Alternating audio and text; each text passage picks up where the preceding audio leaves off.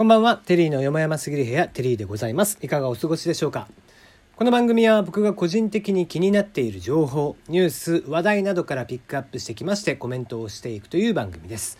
マシュマロ質問箱に関しましてはツイッターに載せておりますのでそちらもご確認ください。まあ、プロフィール欄からもいけるようにしているはずですのでそちらから見ていただいてもと思っております。というところで、えー、今日は暖かかったですね。うん、僕もね割と薄着で出ていったんですけども、まあ、天気予報とかを聞いているとまた3月もねちょっともう一回ぐっと寒くなる時期が来るということなので。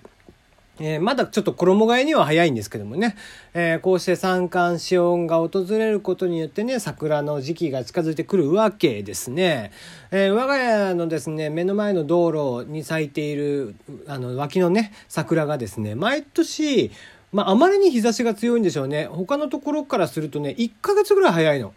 でそれが咲くとあ街中で見る桜もあと1ヶ月ないし3週間ぐらいで見れるようになるかなっていう目安になるというね、えー、もう今月あと1週間ぐらいしたら咲くんじゃないかなとは思ってますけどもね。うんえー、まあ話変わりまして、えー、3年 A 組というドラマがね、菅田将暉くんがやっているドラマが流行ってますね。うん、流行ってるというか、まあ盛り上がってますね。えー、コミカルなシーンが正直僕にはいらねえなと思いながら、まあまあとりあえずとはいえ、えー、途中まで見ましたんで、まあ最後まで見ていこうという感じで今見ております。まあね、組み立てはすごく面白いし、えー、スピーディーで、えー、10時半になったらね、怒涛の展開が来るというのが毎回の、えー、お決まりパターンになってきておりますが、えー、そんな中ですね、えー、ま僕はどこで見てるかというと TVer で見てるのね。で TVer で見てるとさあのまあ見逃し配信として見てるわけですよ。で TVer ってどういう仕組みになってるかっていうとその見逃しで CM のところにはねその TVer そのものに CM を打っているものないしその各局のその例えば3年 A 組であれば今回日テレだけど日テレの番組の例えばドラマとか他の番組とかの番宣を、えー、CM で流すっていう感じなのね。でその時にさ例えば3年 A 組見てたら他のドラマの番宣を流してくれればいいじゃん。もうね3年 A 組なら3年 A 組の番宣を流し上がるの。だから日テレが推したい気持ちはわかるんだよ。日テレが今推したいから、その他のね、3年 A 組以外の日テレのドラマを見ててもおそらく3年 A 組の CM が流れるんだとは思うんだけど、3年 A 組見てるのに、今週の3年 A 組を見てるにもかかわらず、3年 A 組の、えー、予告 CM が流れ出して、あげくその予告っていうのはもう来週分をやってるわけ。こっちは見逃し配信を見てるから。意味わかる？今見ているものの、すでに来週のものを予告として見せられてるから、盛大なネタバレなの。残り30分の。もう、なんだったら前半のうちに、もう今回だったらそのね、えー、竹内先生というね、えー、方が黒幕で、みたいな形でしたけども、もう、序盤から竹内先生が黒幕っていうのが、もう予告から見えちゃってる状態で 見なきゃいけないっていうね。あの仕組みはなんとかなんないもんかね。もう、げんなりよ。まあまあ、多分ね、あのー、今回に関しては、その、あの先生がね、おそらく黒幕でしょうというのは十分に、もう、伏線というか、もうそれ以外、お前の存在価値って何なのっていう感じでしたから、えー、それ以外なかったわけですけども、まあ、にしてもね、にしても あのー、なんだろう、こう、味方から刺されるみたいな感じでね、日テレのドラマ見てる中で、えー、日テレ側から、えーね、壮大なネタバレを食らってしまうみたいなのも本当やめてほしいなと。これのね、TVer の仕組み、これね、結構前からそうで、あのー、例えばカルテットなんかもね、僕大好きでカルテットとかも TVer で見てたんだけど、あれもさ、もう、その、見てる間に次週の予告編が流れ出すわけ。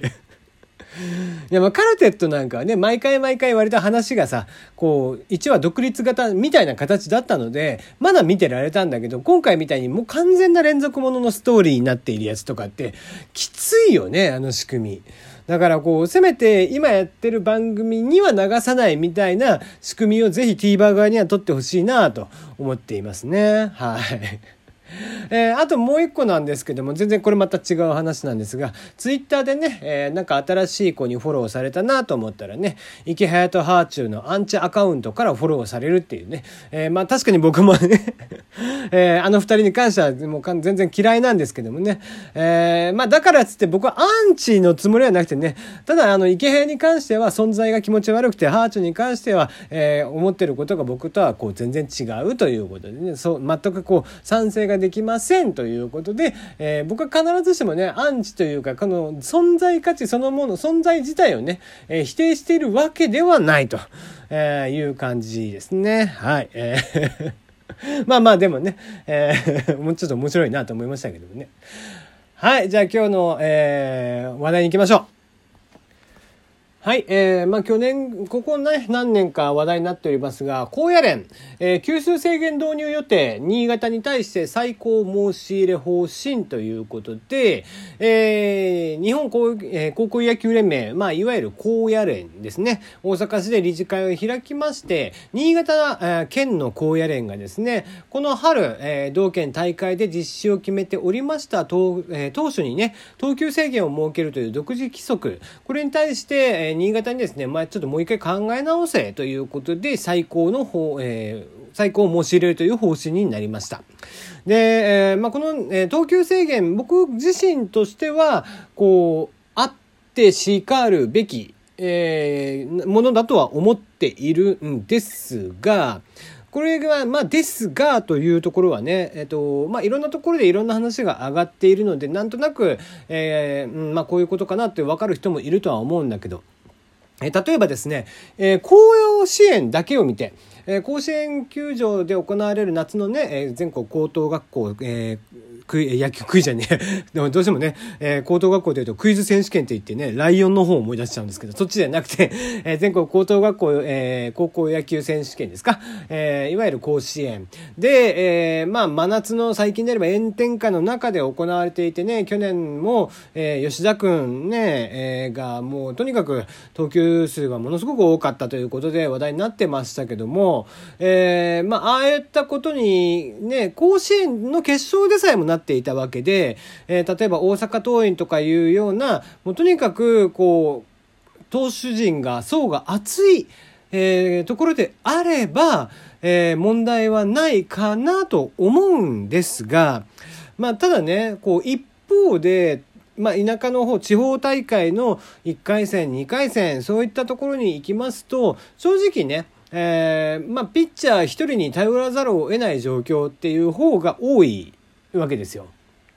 ね、えー、強豪校なら、えー、投手陣も多いですが、まあ、普通の学校、えー、もしくは進学校とか、えー、野球がね、弱い高校とかであれば、ピッチャーがいないと。いう中で、えー、じゃあ球数制限を設けた時に一体どうなるのか？っていうところですよね。まあこうこれに対しての問題はもう確かにやっぱりいくつかのその高校野球の、えー、いくつかの高校のね、えー、共同チームが作れるとかっていう風にしておかないと、例えば無理なのかなと、公立高校に関しては、えー、いくつか高校ね、共同チームを作ってやることができる。まあ、あの、甲子園の連中、各県の甲子園の連中からしますと、やっぱりね、えー、地方大会から見に来てもらった方が、えー、多少売り上げになるということはあるのかもしれないですけども、だから試合数を減らすっていうことはあまり考えにくいのかもしれないですけどもね。とはいえ、えー実際問題そうでもしないと多分試合がもうなもはや成り立たない、えー、今でこそなくなったようですけども超シード権っていうのがやっぱりあって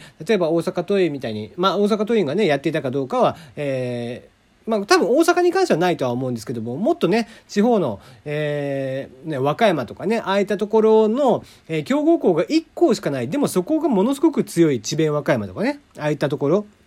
は、もはや智弁和歌山以外のところが一回トーナメントして優勝に近い、もうじ、その、決勝を勝ち抜けたやつが智弁和歌山と戦うみたいな、えー、トーナメント式になっていると、えー、なっていたわけですね。超シードっていうのがあって。で、まあまあそうでもしないとですね、正直なところももはやね、途中まで試合にならんわけですよ。だからそれも苦慮してはいるんでしょうけどもね。うん、まあ気持ちわからんでもないけどねやっぱりこう高校球児にとって、えー、夏の県大会夏のね最後の大会に出るっていうのは、えー、もちろんみんなが、えー、目指すべき目指しているところなんだとは思うんですけども。まあとはいえねちょっともう今今強豪校というものが定まってきて結局お金を使って他の県からね選手を集めてきてってしている中でえ地道に地元の球地元のね、え生徒たちを集めてやだけやっている学校と他県からわざわざスカウトしてやってきたっていうねもはやプロと何が違うんですかそのやり方はっていう高校を一緒に戦わせてるっていうこと自体なんか僕は若干ナンセンスかなと思うわけですね。えー、まあそのくせねアマチュアとプロは、うん、なんか、えー、あまり交流があってはいけないっていうねプロ野球独自の野球独自のね規則があるわけですよ。ねえー、サッカーとかはないでしょ？えー、こうね、少年野球を教えたりだとかさ、えー、高校野球を地元の選手先輩たちがね教えに行ってもいいわけですよ。でもあの高校野球とその、まあ、高校野球とかね、えー、草野球であったり高校野球とプロ野球の選手っていうのは基本的には、えー、つながりがあってはいけなくてちゃんとしたイベントとかで、えー、どこかがちゃんと主催したものに、え、特別ゲストとして呼ばれているもの以外は基本的に接触したらダメなのよね。だからそういう変なルールもあったりだとかしていて、その日本の野球のこう仕組みというのはプロにしてもアマにしてもまあプロはまだねようやっと少しずつ変わってはきているのかもしれないですけどもアマチュア界アマチュアの野球特にもう高校野球なんかはもうドル箱なんでね。えー、おそらくその草野球であったり社会人野球であったりとかするところよりも高校野球の高野連の方がもはや権力を持っているっていう状況だよね。うんそういういびつな状況っていうのもなんか、えー、日本独自な気もしますし、まあ、いわゆる利権大好き人間たちが集まっているわけで、えー、ね奈良判定じゃボクシングの奈良判定じゃないけども、えー、そういうのがまかり通ってしまうのがこの国のね、え、悪い癖だったりもしますんでね、えまあ、よくよく考えて検討をしていただきたいなと思いますね。